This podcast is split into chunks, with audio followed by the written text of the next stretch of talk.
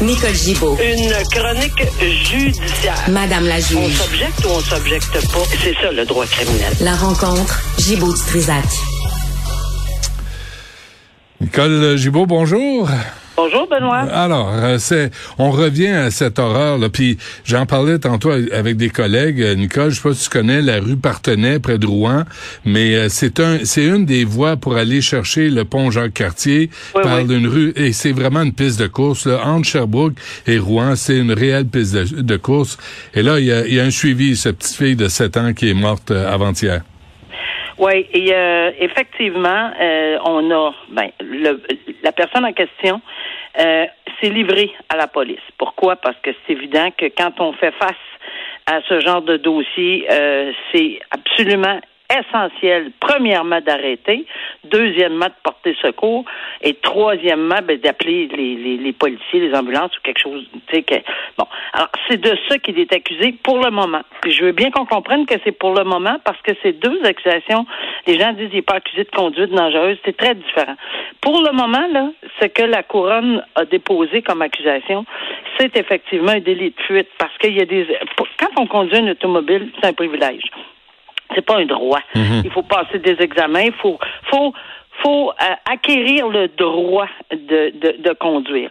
Ce droit va avec des obligations ou ce privilège va avec des obligations, dont celui, évidemment, en vertu du code de la route, de s'arrêter, puis etc. Ça, ça va.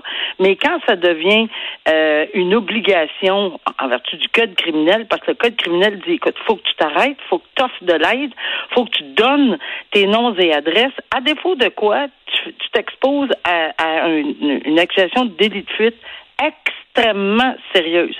C'est une des accusations les plus sérieuses du code criminel après le meurtre parce que c'est passible de perpétuité quand quelqu'un se euh, quand quelqu'un décède. Alors c'est ce qui est arrivé malheureusement pour cette pauvre petite fille puis on Ouais, ouais.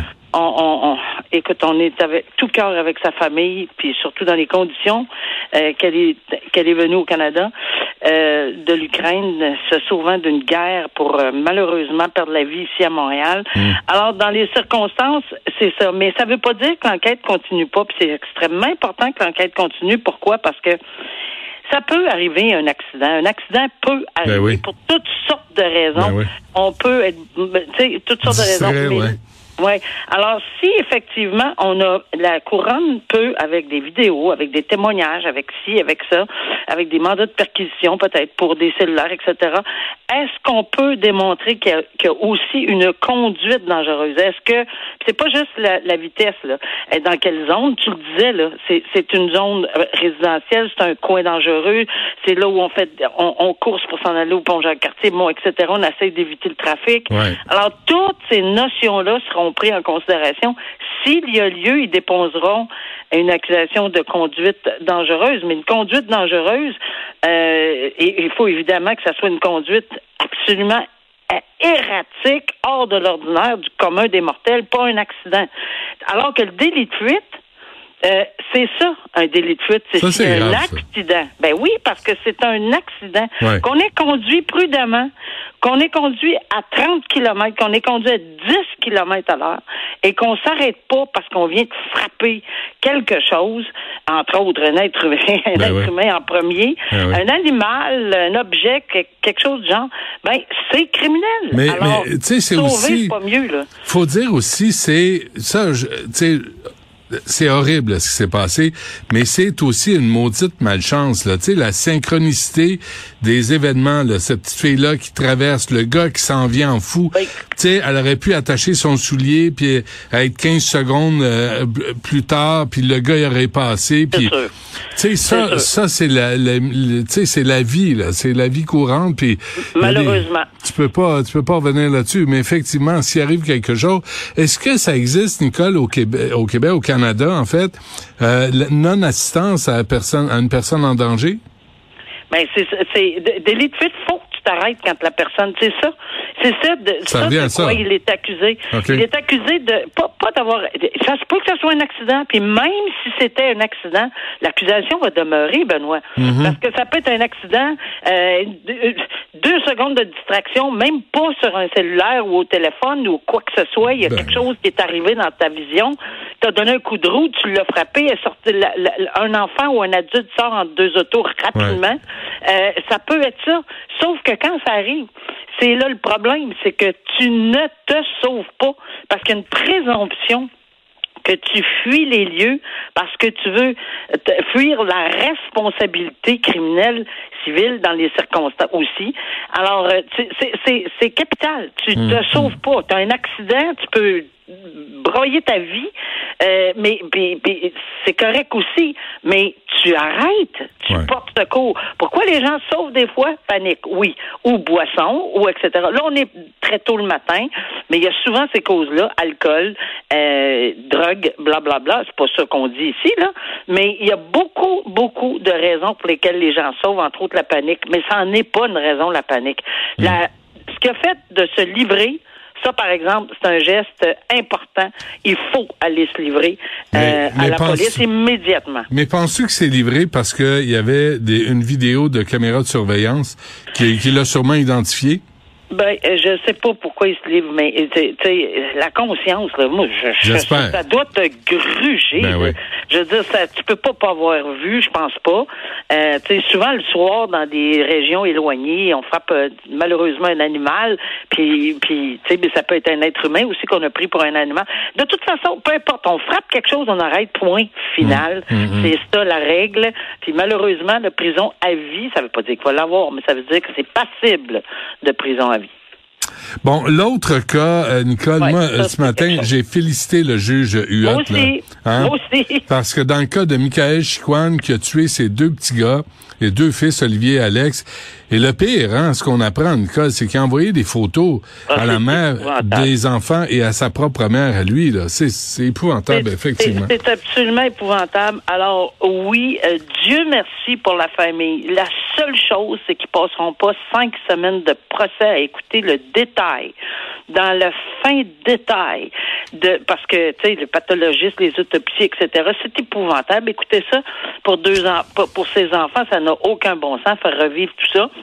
Mais s'il avait continué, euh, oui, il aurait été obligé de passer à travers un dossier. On savait possiblement qu'il plaiderait peut-être, on ne savait pas si c'était confirmé ou non, la non-responsabilité criminelle, parce que depuis deux ans, là, il en a fait des espèces de folies à la cour. Il a, de- il a- donné le doigt d'honneur à son, à, à son ex-conjointe. Euh, il, a, insulté le juge. Il n'y a rien qu'il n'a pas fait. Mais ça ne veut pas dire qu'il n'y a pas un problème de santé mentale. Encore une fois, tu sais, on, on se parlait il y a quelques semaines. C'est épouvantable, la non-responsabilité, puis ils s'en sauvent. Non, ils s'en sauvent pas. Premièrement, ils l'ont pas ici. Pourquoi? Parce Ils l'ont que- essayé, par exemple, lui et non, son ils pas essayé. Ils ont, ils ont essayé de voir si ça s'appliquait. Ouais. Si ça s'applique, parce que ça, on a des critères très, très spécifiques au code criminel pour les rencontrer. Il faut vraiment que ces critères-là soient étudiés par des professionnels de la santé mentale. Et ça se peut que quelqu'un ait un problème de santé mentale sans être euh, et qu'il soit criminellement responsable. Ici, c'est pas le cas.